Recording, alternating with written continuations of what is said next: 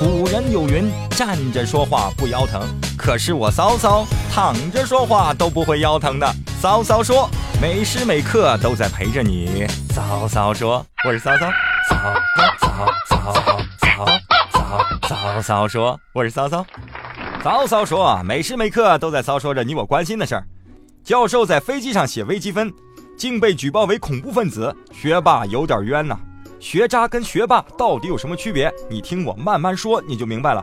就前两天，在一艘美国航空公司的班机上，一位女乘客举报了一名男子，说那名男子啊，从一上飞机开始就一直书写奇怪的讯息，行迹非常可疑，疑似为从事恐怖主义活动的人。于是啊，班机工作人员接到举报，立刻折返飞回去了。随后，经过机场安检人员对这个男子的盘问之后啊，发现这名男子啊，其实是著名的意大利经济学家门奇奥。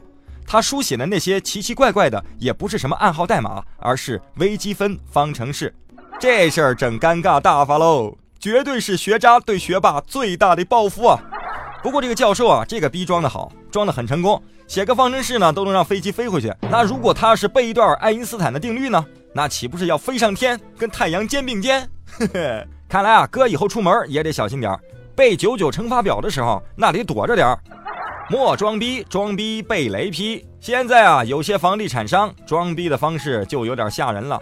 听说最近啊，雾森系统很火，各大房地产商那就跟风的装，想营造一种雾蒙蒙的仙境感。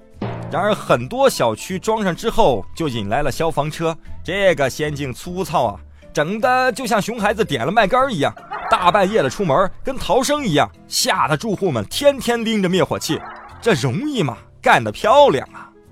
最后告诉大家一个很灵的测试方法：你打开你的音乐播放器，音乐播放器的第二首歌将代表你的爱情。快到社区里告诉我你的歌名是什么？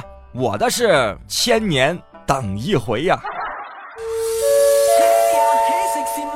嘿嘿嘿！如果你觉得我哪儿说的不对，哪儿说的不尽如人意，或者是你有什么更好的建议，或者是你有其他的想法，都可以随时联系到我们升华叶舟微信关注平台。声是声音的声，华是中华的华，只需要输入此二字就可以找到升华叶舟了。